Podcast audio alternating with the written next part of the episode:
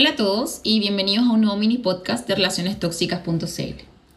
Hoy me gustaría hablarles sobre una reflexión que me surgió hace un tiempo y que me gustaría compartirla con ustedes. Y mi reflexión empieza así. Todos tenemos cicatrices y no solo hablo de las que son físicas, me refiero también a las que llevamos dentro.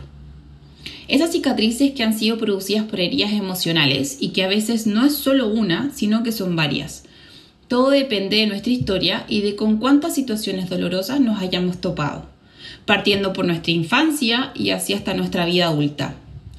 Muchas de nuestras cicatrices internas quizás fueron producidas por heridas más dolorosas que las físicas y por sufrimientos que incluso han marcado puntos de inflexión en nosotros y en nuestras vidas. Pero cuando reflexiono sobre esto me pregunto por qué nadie nos enseña a sanar estas heridas así como te enseñan a sanar la física, por ejemplo. Esa urgencia que le ponen para que la herida sane bien, no se infecte y la cicatriz quede bonita. Y así, etcétera, etcétera. Y entonces, ¿por qué a las heridas internas no les damos esas urgencias? ¿Qué pasa cuando ya esta herida se transforma en una cicatriz? ¿Cómo yo convivo con esta marca en nuestro ser? O en mi ser en este caso. ¿Se abandona, se olvida o se recuerda? Quizás lo que importa realmente es sentir cómo me llevo yo con esa cicatriz.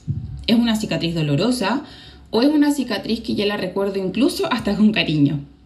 ¿Se le puede tener cariño a una cicatriz? Para mí sí.